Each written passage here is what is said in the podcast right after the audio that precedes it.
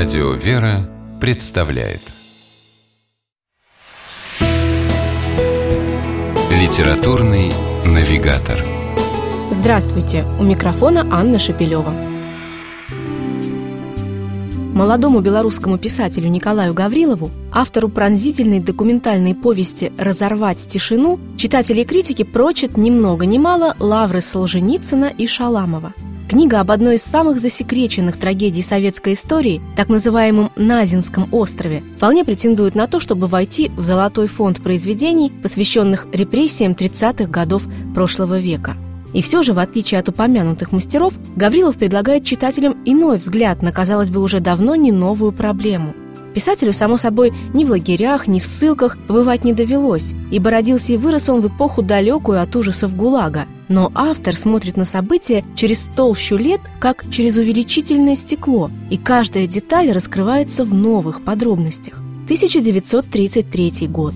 В стране идет паспортизация, которую государство использует как отличный повод, чтобы очистить крупные города от деклассированных элементов – бродяг, нищих, воров – а также духовенства и самых обычных, ни в чем не повинных рядовых граждан, вызвавших вдруг у органов хоть малейшее подозрение в неблагонадежности.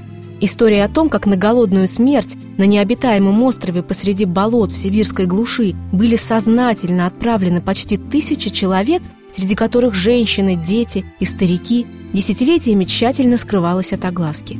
Николай Гаврилов в повести «Разорвать тишину» пролил свет на многие детали той невероятной по масштабу и жестокости трагедии. Все события в книге реальны, утверждает автор. Вымышлены только персонажи. Врач Алексей Измайлов с женой и сыном, священник отец Александр с прихожанами, монах Досифей, немая девушка, художник Миша – без этих тщательно вырисованных образов писателю не удалось бы так тонко и правдиво показать, как в нечеловеческих условиях одни действительно теряют людское обличье, а другие возвышаются духом и открывают в себе способность по-настоящему любить ближнего, сострадать, отдавать последнюю рубаху, даже если за это не скажут спасибо, а ударят по лицу. Так случилось с отцом Александром, который не захотел прятать, а решил разделить на всех несколько мешков муки и в результате поплатился за честность и заботу жизнью. Но, несмотря ни на что, книга Николая Гаврилова все же, как ни странно, о любви.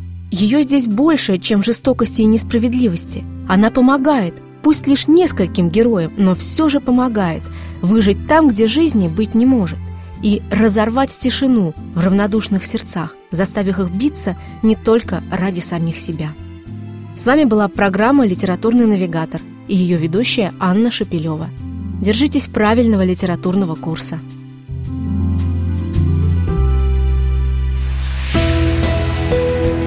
Литературный навигатор –